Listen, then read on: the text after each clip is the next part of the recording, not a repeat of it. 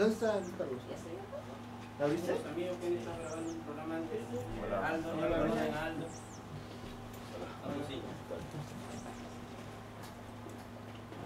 Vamos a. Hola. Hola. Ella es Ariana Bolobarse, una youtuber famosa.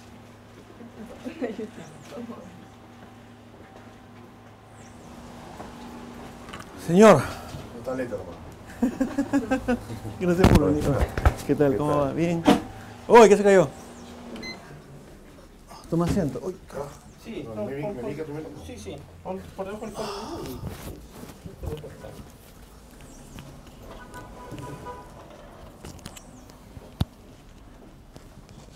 ¿Qué hizo, gorda? voy a comprar una alpaca.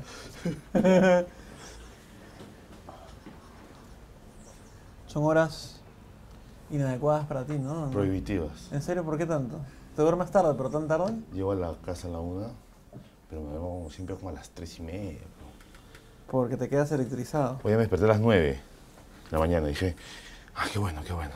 Ya está, voy a jatear 15 minutos más, dije. Me he despertado. Que tengas tarde. Este, ¿Qué, ¿Qué me quieres decir? de todo, ¿Qué reglas hay en tu...? No hay Ahí, ninguna regla. Ahí ¿Lo pongo? no hay ninguna regla. Ninguna regla. Acá somos libres. Tú sabes que tú, tú cambiaste mi vida el- lo- dos años, ¿no? Por una llamada telefónica que... No, suena súper romántico, cojudo, pero quiero empezar por... Yo estaba eh, sin chamba, buscando qué hacer desesperado, viendo si... ¿Estás más chino que... ¿Es porque estás con sueño o qué? Sí, me acabo de despertar, Ricardo. Yo, est- yo estaba buscando chamba de manera desesperada porque no tenía plata. Y este estaba viendo qué hacer en televisión y había hablado cosas muy pequeñitas con el canal 2 y con el canal 4 y por esas cosas el cine ni siquiera había concebido Panamericana y tú me llamaste un día y me dijiste oh Iván, puta vamos a reformar el programa queremos un nuevo reportero queremos que seas tú ¿quieres? puta ya, ya habla con estás a reunir con Paolo Donaire y con Quejara y me reuní ahí con el Berizo que es el lugar de, lugar de reunión clásico de la gente que hace negocios por- turbios. Ah, no, negocios televisivos por, por, por, por los canales de televisión. Milagros, ¿me ayudas a abrir un poquito más la persiana para que no se... Y este, eso, entonces tuvimos dos años de puta madre, a los que quiero llegar después. Pero primero que todo quiero eh, saber, el tema de la película, más allá de la película, es un tema casi de compromiso social hacia un cambio. ¿Cómo se te metió eso de hacer una película, pero más que una película, un movimiento y por qué? A ver, es bien largo ya, pero en principio, en principio yo quiero hacer una película. Eso es. Eso queda claro, que quede Sí, claro. claro. Que es una película, que es una película que esté bien paja además. Es lo primero. En eso están metidos este, todos nuestros esfuerzos del, del- equipo bastante grande que trabajamos. No, no soy solamente yo, ¿no? somos, Un somos, somos un montón de gente. Eh, pero mientras íbamos desarrollando el proyecto y mientras hacíamos la investigación, o sea, las historias eran tan fuertes y tan duras que decías algo más que una película tendríamos que hacer. Y así es como se han ido dando las cosas. Este, lo que termina haciendo que- que- que- que querramos ir después del estreno a lugares donde hay cine, que hayamos conseguido un convenio para llevar abogados y psicólogos para que hablen con las mujeres y tomen el caso hasta el final y las que no quieran denunciar tengan soporte, soporte psicológico, que en el país pues la salud mental es un, un chiste, ¿no? Claro. ¿no? Pero por ahí va nuestro rollo. Pero en principio es una gran película. Y a partir de eso generaron la movida. Comenzaron a ir a universidades. Hemos ido a universidades, Luis Carlos, y... O sea, yo imaginaba que el problema era grave. Los números que tenía yo cuando hice la investigación, la gente que entrevisté, me hacía sentir que el problema era grave. El problema es más grave de lo que, pensamos. Es tan grave que una universidad tiene un auditorio con 300 personas, una chica que ha dejado de ser niña hace dos años, decide levantar la mano y decir ante todos sus compañeros que la han violado. Es tan grave que un muchacho de 19 años en una universidad del norte levanta la mano y dice, les quiero agradecer por estar acá, Jason, Aldo, porque... Y se quiebra. Y yo digo, ¿qué, qué viene como testimonio? Porque a mi madre la violaron y yo soy producto de esa violación. Wow. Y quiero agradecerles porque yo no, no mi, mamá- mi madre me lo contó hace cuatro años. Y le entra la mano otra chica y dice, Aldo, a mi papá, a mi papá violó a mi mamá durante tres años sistemáticamente cuando tenía nueve años y todos, todos los días escuchaba esas violaciones. Entonces dices, algo tenemos que hacer de cada quien desde su tribuna, como ciudadano. Yo soy un ciudadano que escribe historias y que en este momento tengo un programa de televisión. O sea, tengo que hacer algo, ¿ves, no? Algo, lo que yo pueda. Y esto te lo han preguntado mil veces, pero ¿puedes contarnos de qué va la cinta que se estrena el 8 de marzo, atacada? 5 de marzo. 5 de marzo. 5 de marzo. Jueves 5 de Se marzo. estrena el jueves 5 de marzo. Sí, además tengo un encargo para ti porque me han pedido, como tú eres, tú eres un influenciador. ¿Sí? ¿no? Sí. Sí. ¿Por qué se ríe, señor? Porque es un huevón. Sí, porque se- es- oye, no tiene una cuenta muy importante, ¿qué te pasa? Cuarto puesto. Jueves 5 de marzo. en- Jueves 5 de marzo, jueves 5 de marzo este, estrenamos. Eh, ¿La película trata de qué? es la historia, el storyline es Andrea Sánchez, es una peruana que es violada por un hombre muy poderoso y que decide enfrentarlo y buscar justicia. Eh, ese es, esa es la historia. Entonces ya contándote eso, ya te puedo, creo que te estoy contando lo tortuoso de la historia, porque si bien una mujer, para, para cualquiera, buscar justicia es difícil, para alguien sin muchos recursos es peor, y, Contra alguien poderoso, y para alguien poderoso ya es imposible. ¿no? Eso se trata la historia.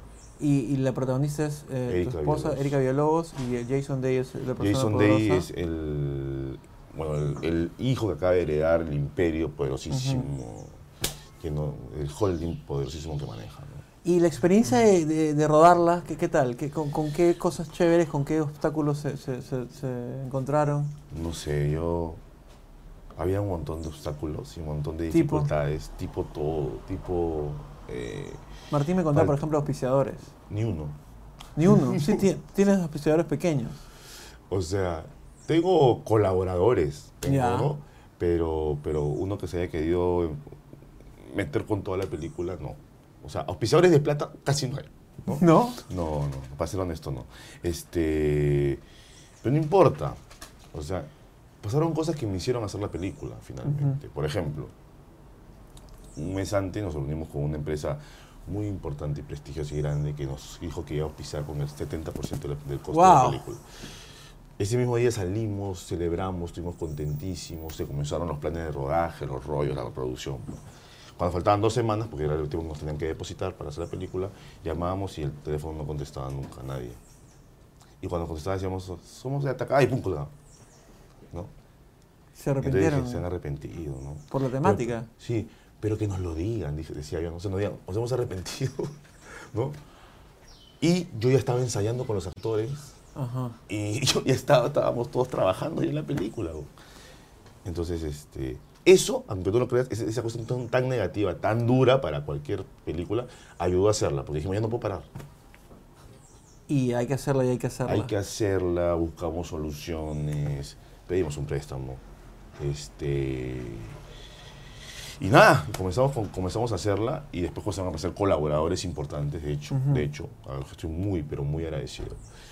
Y la película eh, se, hizo, eh, se hizo con toda el, con, creo que con todo el power de la gente. O sea, yo tuve que estar muy agradecido a mi equipo, a, la, al- a, la- a los actores, Ujú. ¿no? No es, que, no es que alguno no cobró, no, no, todo el mundo cobró. Pero sí sabían que, por ejemplo, hoy día nos podemos quedar dos horas más, por favor. Y la gente, quedémonos cinco, Claro. ¿no? O sea, hoy día tenemos que grabar desde las 8 de la mañana hasta las 8 de la noche hasta las 8 de la mañana, dos días seguidos para poder conseguir esta escena. Vamos. Entonces, fue muy generosa la gente. Claro, es paja cuando tienes un grupo Sí, creo, creo que se engancharon con el De tema. hecho. El tema, lo que pasa es que nosotros podemos estar en desacuerdo con cualquier tema, pero en este no. O sea, tú no quieres que violen a tu mamá, yo tampoco. ¿no? Claro. A tu hermana, menos, a tu hija, no quieres. En eso, en eso no hay forma de no estar de acuerdo. Tu rollo con la televisión, en muchas entrevistas, inclusive una conversa que grabamos hace años Sí. para la habitación, tienes un rollo sobre la televisión y el titular creo de, la- una, de una entrevista que hicieron en Somos era como que tú trabajabas en tele porque te prometía hacer todas las cosas como que realmente te gustan o algo. Sí, ¿Qué- sí, qué- sí, sí. La televisión es mi trabajo en este momento y ya yo empezó como un juego y la televisión es mi trabajo ya hace 10 años. ¿no? Ujú. Empezó como que yo era alguien que había hecho una obra de teatro, se llamaba Un misterio de una pasión y me invitan a hacer un piloto para, ¿no? para televisión. Hacemos un piloto con Jorge Carmona, lo presentamos, nos aceptan, hacemos la serie. Y acá se acaba toda la aventura y de ahí vino toda la serie, en la gran sangre, 1, 2, 3, 4, 25. Y después de eso vino la propuesta para hacer televisión en vivo, que ya era raro, no la acepté. Era un programa concurso ¿Puedes de- contarnos sobre eso? Sí, sí. ¿Qué era? ¿Qué año? ¿Qué? Cómo? Sin nombre, si quieres, ¿no? No, te cuento todo. Eh, eso habrá sido, ¿qué? Pues el 90 y... 95, 97. Me llaman, yo había terminado de hacer La Gran Sangre 3, creo, y me llaman y me dicen... "Aldo". 97, 2007, weón. No. Ah, 2007, 2007, sí, tienes razón. Puta, que sí, yo no te sí, pedí, tranquilo, claro. 2007. Ya, Sí, porque en el 2008 comencé a ser enemigos con Beto. claro. Y en el 2007 me llaman y me dicen, este, Aldo, nos interesa que seas conductor de televisión. Y yo lo veía tan lejano, decía, estás loco, pues, nunca, ¿no? Conductor de televisión, eso hacen los huevones, ¿no? Claro. ¿no? Sí. Sí, yo trabajo, ¿no? Este, y me invitan. Y era concurso de televisión, pero de la época. Entonces me llevaron como a hacer una especie de piloto para que me sienta cómodo, ¿no?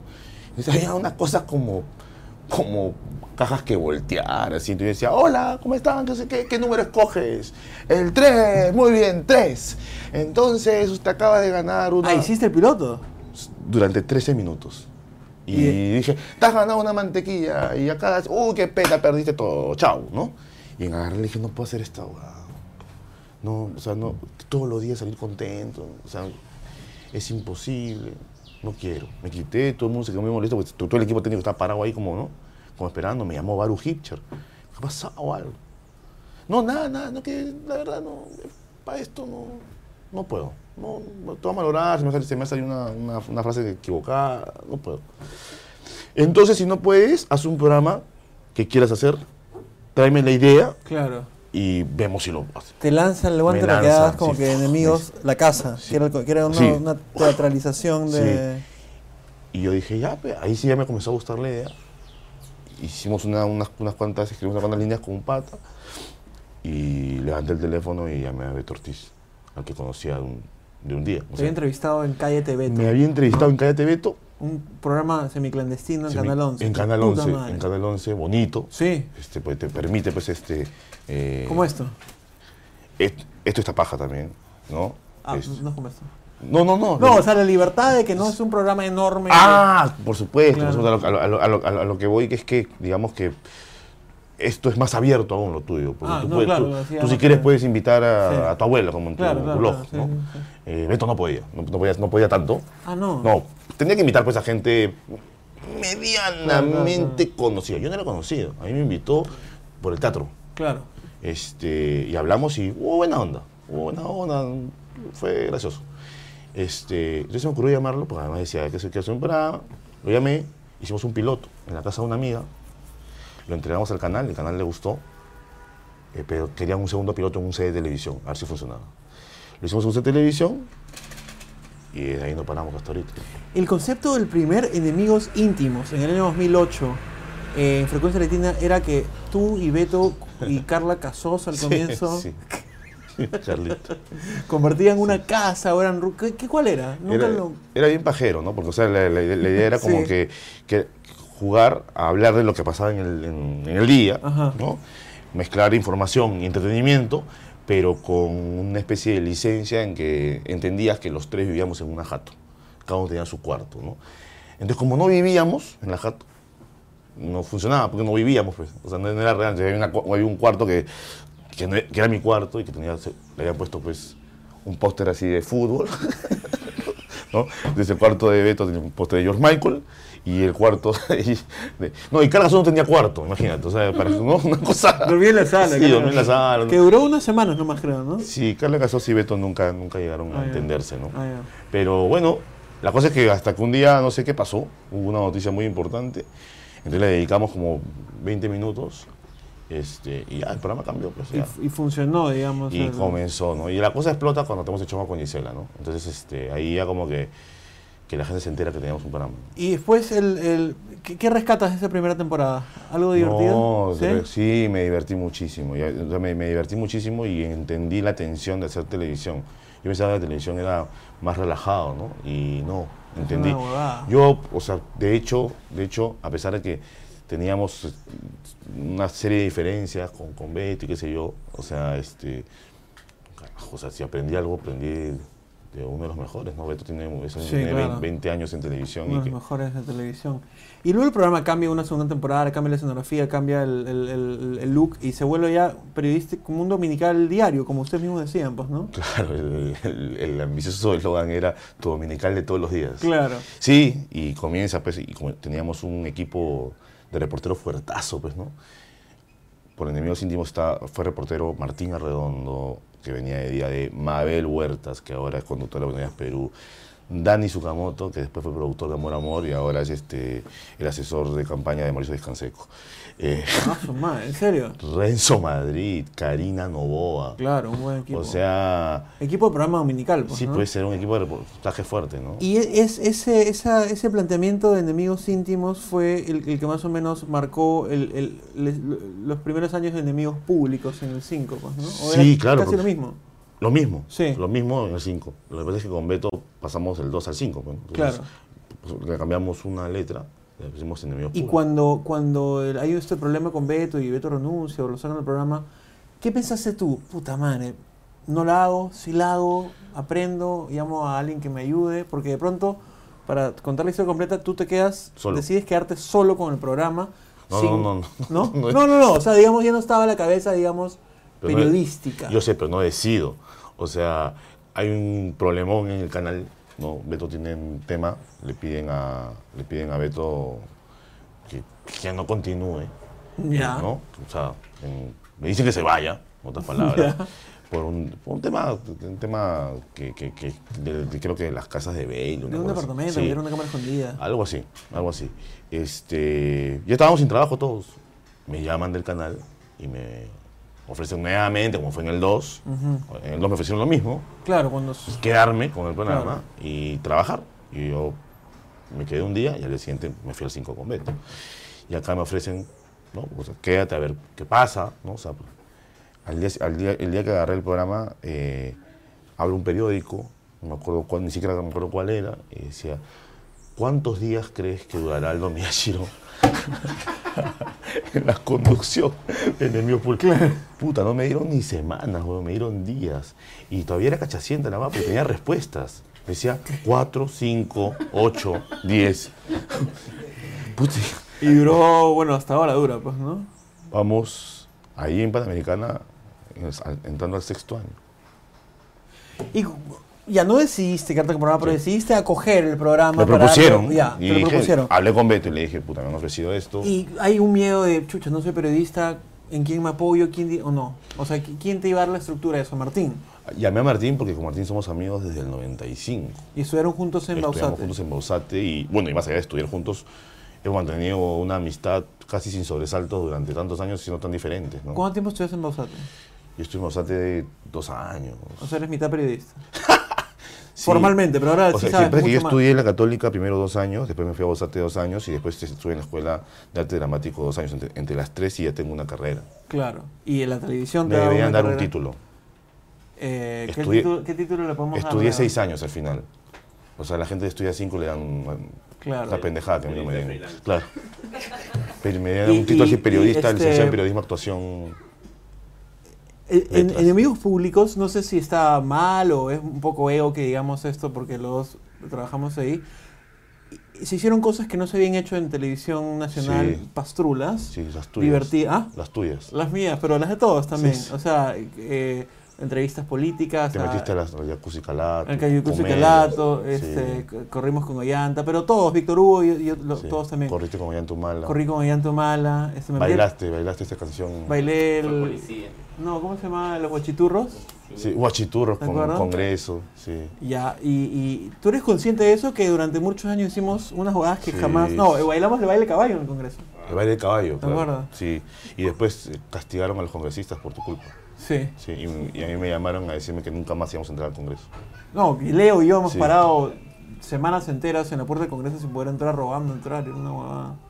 ¿Qué, qué, qué extrañas de eso? Yo, yo extraño como... Yo siento que, que las circunstancias hicieron que se junte un equipo más o menos de puta madre. Sí. Con, con gente que sabía bastante como Martín, con gente que estaba empezando a alucinar como yo, con gente que había hecho televisión como Víctor Hugo y puta, creo que hicimos durante dos años un programa bien de concha su madre. Sí, sí, sí, nosotros nos divertimos, nos, divertimos creo que, que- mucho. Pero yo también siento, o sea, que, digamos, en televisión o en todo lo que hagas, o sea, de hecho, vas asumiendo cosas y vas, tomando también algún tipo de responsabilidad. Yo creo que podemos seguir haciendo lo mismo sin dudarlo, ¿no? Pero cada año que pasa soy más viejo y... Ah, exactamente yo también. ¿No? Entonces, Sí. este. Ya, los- o sea, ya tengo 39 años, ya tengo 40, y me quiero seguir divirtiendo, pero quiero encontrar maneras diferentes de divertirme, ¿no? Por ahí va el tema. Por En ahí, televisión, dice. Sí, por ahí va el rollo. O sea, yo aspiro a hacer realmente en algún momento un. O sea, yo no sé cuánto tiempo voy a hablar en televisión. Yo siempre veo. Pero vienes diciendo esa huevada hace Es puta, que- 10 años. Es que no sé, pero por, por eso digo, no sé. Cuando, cu- cuando Sí. se hicieron enemigos dije, maña, y de pronto rock, otra vez. Sí. Que, Es que que- la batería es básicamente enemigos con otro nombre. Es otro rollo, claro. Mm, Tiene otro rollo. ¿Sí? Sí, o, o sea, a ver, enemigos, el año pasado, en septiembre, yo hablé con el canal y les dije que ya me iba del, del- del- del canal, pero me quería ir en buena onda, Claro. con, con buen rollo, sin pelea, sin dime si es a fin de año. ¿no? Yo creo que en el canal no me creyeron. Yo creo que en el canal dijeron, ah, su, su rabita de siempre se le va a pasar. ¿no? Sí, eh, siempre dice lo rabita- Sí, sí. Pendejo Sí, para negociar, para dice, negociar. pendejo. sí, Ah, Leo, sí. pendejo, eh. Siempre dice, siempre dice lo mismo, ¿no? Una cosa así como esa. Pero en realidad estaba muy cansado. O sea, para la gente será, dicen, ah, pero es un trabajo soñado, es un ratito y no sé qué para acá. Agota, pues, Pero la tensión Sí. que vives, el rollo, los problemas, los, juicios. Ah, también. Oh, ¿no? O sea, eh, que al final, o sea, se equivoca el reportero y el juicio va para ti. ¿no? Como O sea, me pasó una vez conmigo. Sí, sí, que- como este... Sí. O sea, es todo un rollo. Sí, claro. La gente no lo ve. Yo, este. Yo. Yo, yo, soy- yo estoy convencido de una cosa. Estoy convencido de, de- de- de que la televisión es una, un trabajo al que siempre le voy a estar agradecido. Ujú. Es un trabajo al que, en que cualquier día me, me puedo ir. Ujú. Entonces, con- hablé con ellos y lo hice también para avisarle a toda la gente que está en el equipo de que si tenían posibilidades de irse a otro lado, lo hagan, lo tomen. Este, porque yo no podía decirles en diciembre, he decidido no seguir y gracias amigos. ¿no? Entonces, les contrato diciembre, ¿sabes qué? Tomen sus decisiones, caminen por donde ustedes quieran ir. Revisamos, hicimos todo, todo el tema y en diciembre les dije al canal y el canal sí comenzó, no paró, Ujú. fue día a día. La decisión para quedarme se tomó en 72 horas entre el día que dije y el día que tuve una conferencia de prensa. Wow. Tuvimos una reunión con Martín, con el canal, que duró 8 horas Ya. y en las que yo le dije, este, si bien me gustaría hacer un programa semanal, chequéenlo, yo sé que los números no van a cuadrar para hacer un programa semanal. Entonces, ¿qué quiero? Quiero que me dejen hacer un programa que yo calculo, si, si muy bien puede ser parecido, en estructura y en contenido de lo que queremos hacer es diferente. Por ejemplo, tenemos un bloque en el que hablamos de un tema que ningún este, canal en señal abierta en Perú o en el mundo hablaría. Hemos hablado otro día 25 minutos sobre formas de prevenir el cáncer. Manja. Por ejemplo, Claro. ¿no? hemos hablado 25 minutos dándole, dando, dando este, una nota cuando recién entramos, que nadie había hecho, porque tenían miedo, sobre la ley Pulpín. Eh, Llegamos a un especialista, a dos, para que hablar de la ley, de la ley Pulpín, durante 40 minutos, diciendo los pros y los contras del rollo. Fue Luis Daveloa y fue este, ¿Quién invita en señal abierta a los personajes que estamos invitando nosotros? Claro, bueno. Hablamos con tu amigo Marcos Cifuentes durante informativa. lo primero. 35 minutos sobre la situación política del país. Es decir, sí hemos variado. No se siente claro porque el conductor es el mismo, porque continúa Víctor Hugo, porque está Seijas y pues. Pero entra Martín. El primer, el, el- el cuarto bloque estamos haciendo crónica de color a las 12 de la noche. O sea, sí hay cambios. No sé, seguramente algunos no lo sienten del todo, pero yo creo que sí hay No, cambios. quise ser agresivo, simplemente, No, no, simplemente no. di mi, mi percepción. ¡Sí hay cambios! lo acabamos de comprar, ¿no? no seas pendejo. Ya, ya. Ya lo dejaste cojo, Perdón, ¿eh? perdón, perdón, perdón, perdón. El tema de ¿Quién ha espectáculos. comprado esto? Yo lo he comprado, estaba Ah, caminando por Benavides Sí. y dije, Y este es el elemento que necesitamos, ya está cojo, eh, necesitamos para, no, no. para ya, ya está bien, ya está Está bien, bien, ah, para el programa. Sí. Este, el tema de espectáculos, que sé que no es de tus favoritos, No. igual tú, no, no, No. no, igual tú sientes que se debe incluir. ¿Cuál, cuál es tu, en- en, eh, y se ha incluido en los últimos dos años en Enemigos un montón. Sí, sí, ahora ha bajado. ahora tenemos solamente un bloque de espectáculos. Está bien. Que es otra parte de los cambios y de la negociación con el canal. Solamente va a ser un bloque de espectáculos. Mucha gente por fuera dice, puta madre, que eh, en general, Sí, digo, ¿no? digo, digo. La, la- la crítica es que... eh, hay- Leo, ¿cuánto nos queda? Ah, eh, 18. Vivo traumado con el tiempo, por Sí, sí. Este, Te he visto, te he visto. Gracias. Este, ¿Por qué todo el día repiten la misma va? Y, y- y la explicación es que regularmente ese tipo de contenido da rating. Y, Sí. y- y por eso se pone en los programas de televisión. ¿Cómo, cómo tú balanceas esto y cómo Sí. se decide incluirlo Mi- o no incluirlo? Mi forma de balance es que eh, la condición con, con- con los productores del programa, que son también los que los quieren poner, Ujú. o sea, Martín, César, me hablan mucho del tema. Entonces, mi condición es que solamente tengamos un bloque de espectáculos que se llama Batería Show.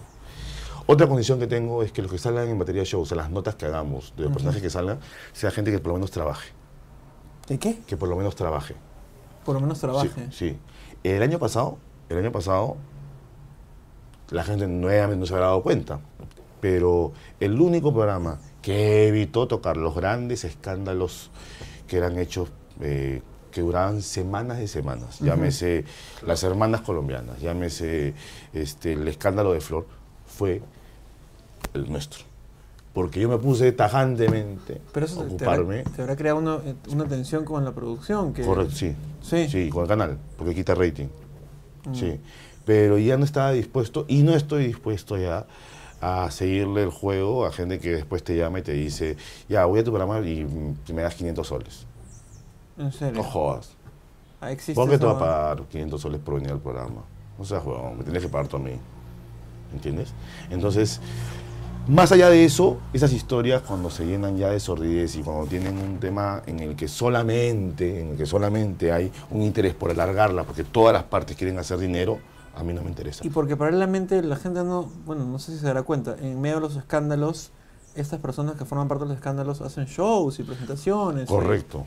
Se trata, Ajá. se, se trata básicamente de eso. Entonces, vamos a hacer espectáculos, pero sí, como te digo nuevamente, de la gente que tiene un trabajo visible.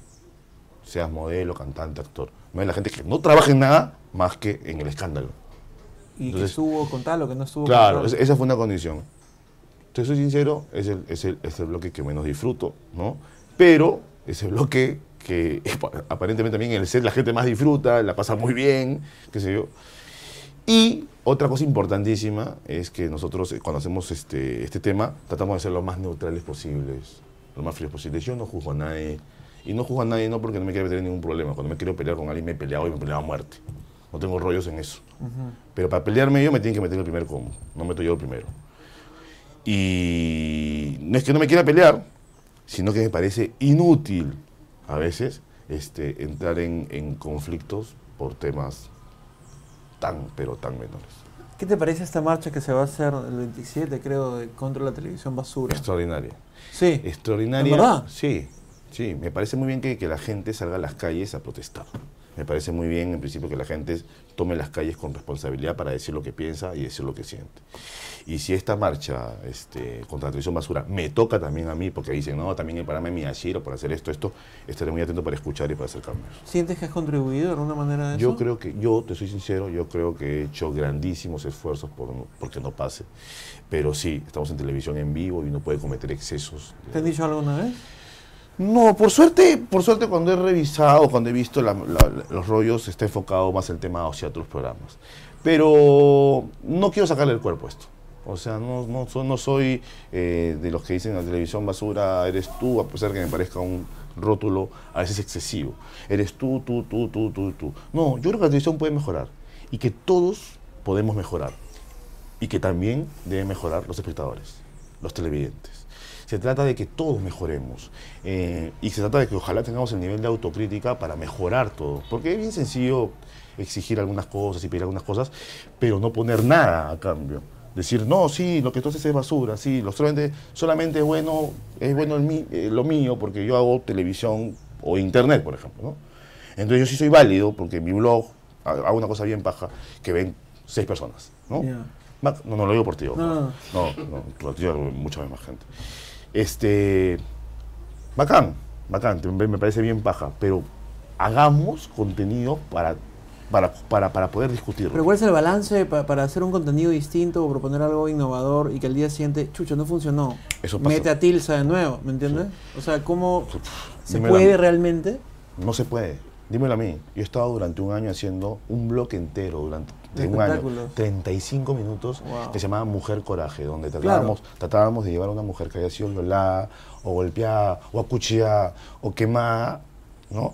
Y conseguíamos ayuda directa para ella, como una operación de cirugía estética, y teníamos un momento agradable, divertido, bonito, para que se vaya a leer esta mujer, ¿correcto?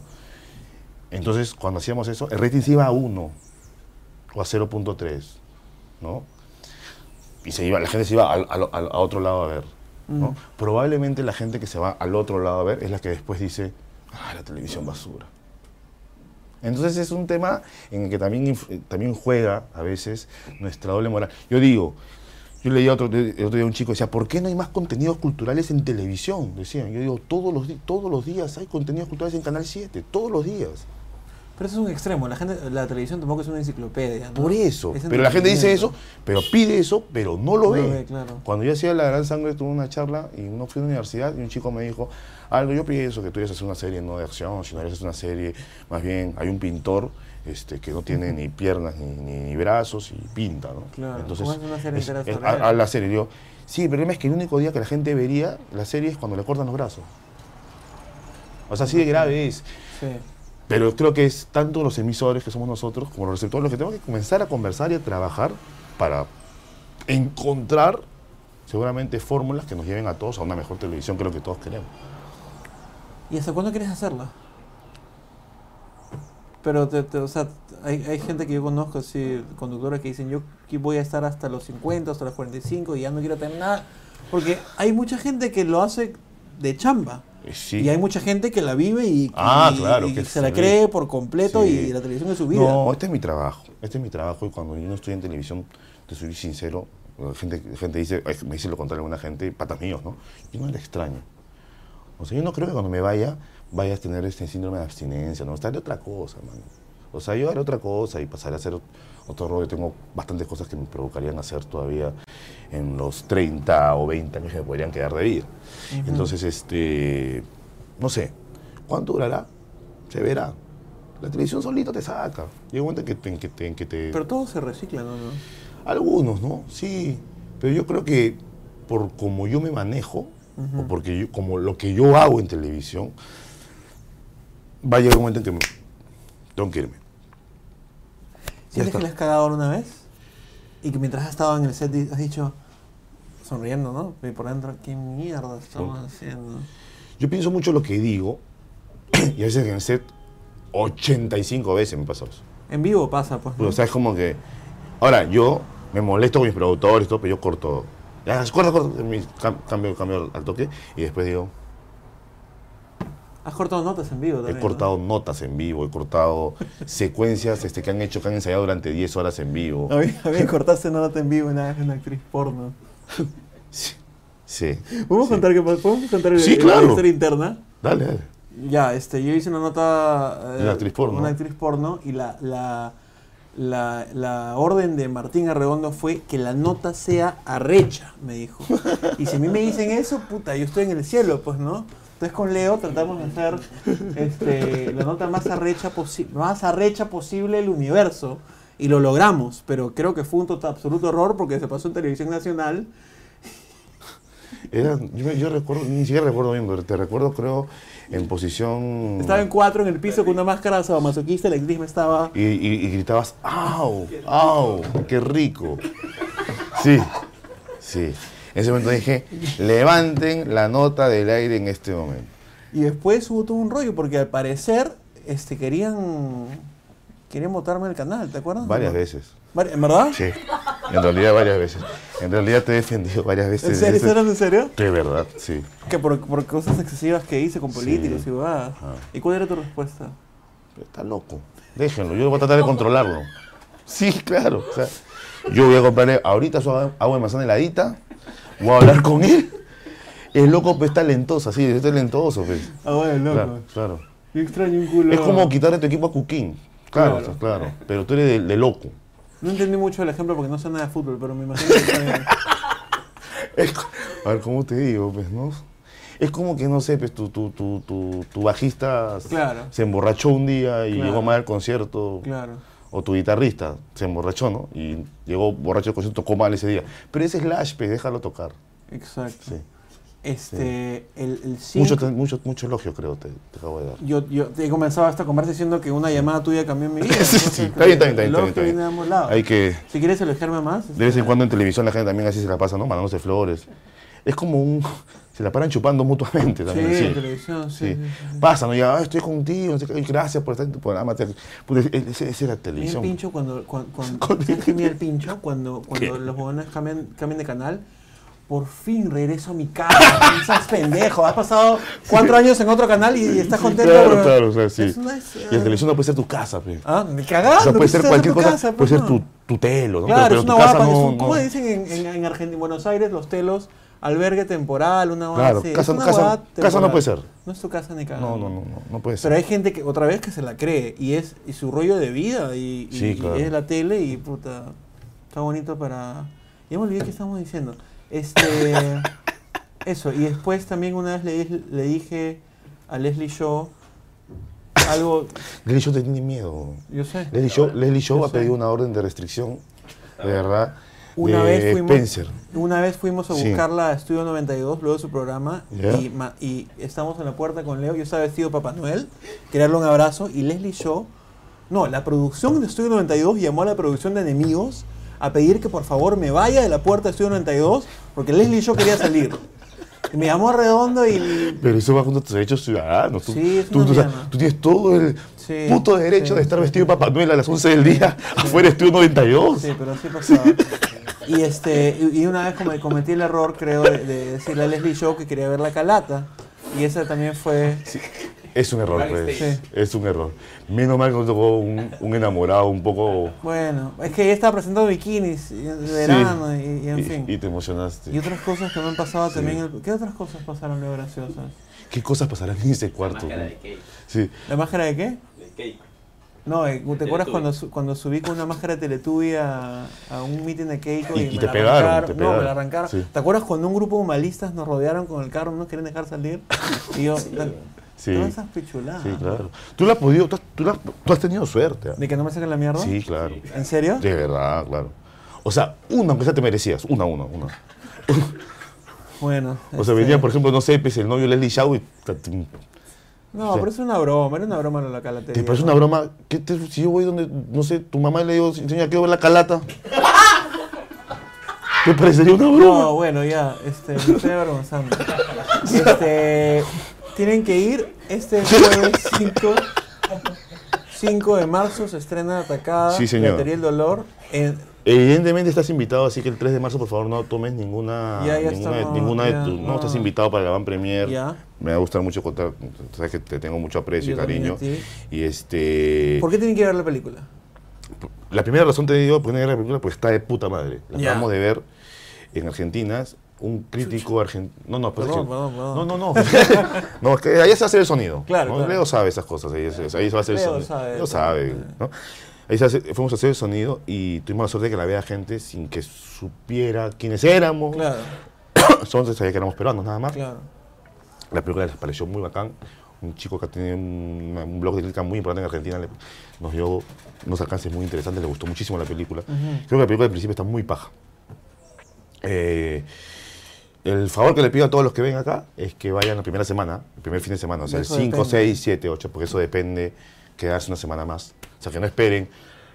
Voy a verla de acá dos semanas porque probablemente dos semanas no esté. Claro, la explicación corta es que los cines quieren saber que va a venir gente y su Para manera de probarlo es por- que la primera semana vayan. El primer, ni siquiera la primera semana. Los primer- Te dan el primer fin de semana. O sea, el jueves, viernes, sábado, domingo, domingo. el cine decide si es que tu película Ah, se queda. sí. Hay películas que se quedan en un fin de semana y... Para afuera. Exacto. ¿sí? Y así es. Y en el drama suele pasar, va muy poca gente. Espero que esta vez la gente, no sé, nos acompañe. Ojalá. Yo les prometo que van a ver una película que los va a emocionar, que les va a parecer muy bacán, que habla de nosotros, porque la crítica es para todo el Estado, pero también es para todos nosotros. Que habla de- de- de- del Perú y que está, creo, hecha con estándares muy altos de calidad. Hemos trabajado a un nivel de fotografía bien alto. No sé. O sea, es. es algo, es algo que... Listo. Sí. Este, eso, gracias por darte el tiempo de venir. A De ti, a ti, me, le he pasado muy bien, me he No, divertido. yo, yo, yo lo he pasado Sí. muy bien cuando golpeaste a... Así leí, ¿no? Pobrecito. Sí, leíste. Tú en la noche no haces nada con esta, con esta... ¿Ah? En la noche no haces nada con esta alpaca, ¿no? Mi coordinadora Milagros ¿Sí? me pidió que no haga nada. Sí. Pero estaba favor, pensando en comprar una muñeca. A partir de esta Es huevada, inofensiva. una muñeca inflable. Para poner por acá, no sé. En verdad. Gracias por venir y de- gracias por darte el tiempo, de puta madre. Chévere. Listo. Ya leo, una, un- una promo con mi camarita en segundo.